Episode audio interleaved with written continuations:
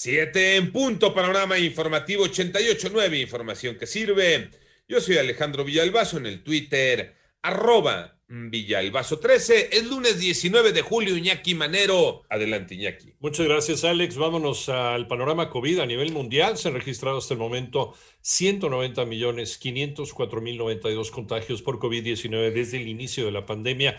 Esto de acuerdo con cifras de la Universidad Johns Hopkins, que recoge las cifras que se envían de los ministerios y secretarías de salud de todo el mundo, de los que envían información.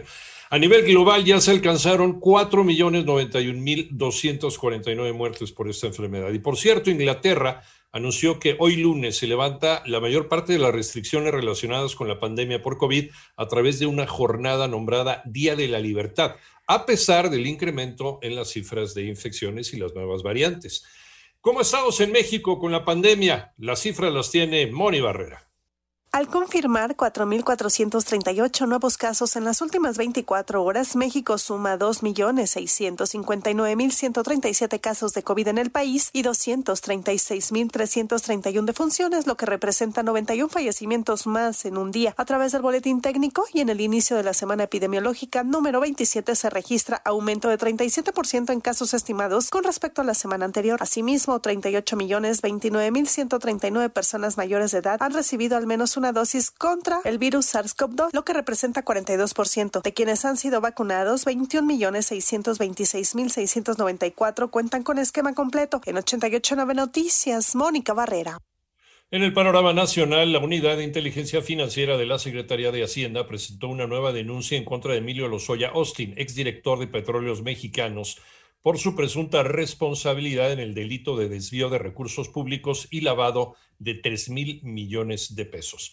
De acuerdo con la encuesta nacional de seguridad pública urbana del Instituto Nacional de Estadística y Geografía, en junio de 2021, dos de cada tres personas adultas consideraron que vivir en su ciudad es inseguro. Estos resultados son muy similares al 66.4% registrado en marzo pasado.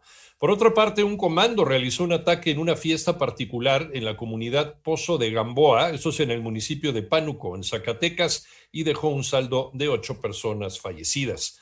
Padres de niños con cáncer expresaron su molestia ante la incertidumbre por la propuesta de las autoridades del Instituto de Salud para el Bienestar, INSABI, quienes buscan mezclar medicamentos para aplicárselos a los menores y lamentaron que el gobierno no esté cumpliendo su promesa de conseguir los medicamentos.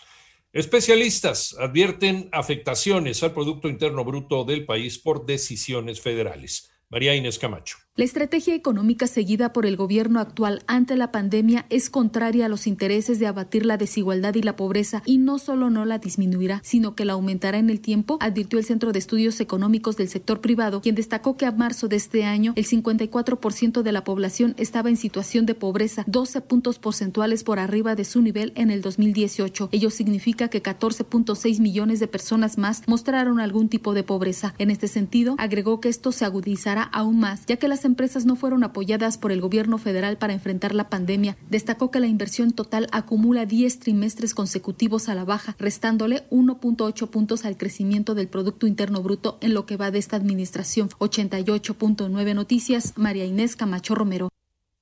En el panorama internacional, la canciller alemana Angela Merkel recorrió ayer la zona devastada por las inundaciones que afectaron a Europa Occidental.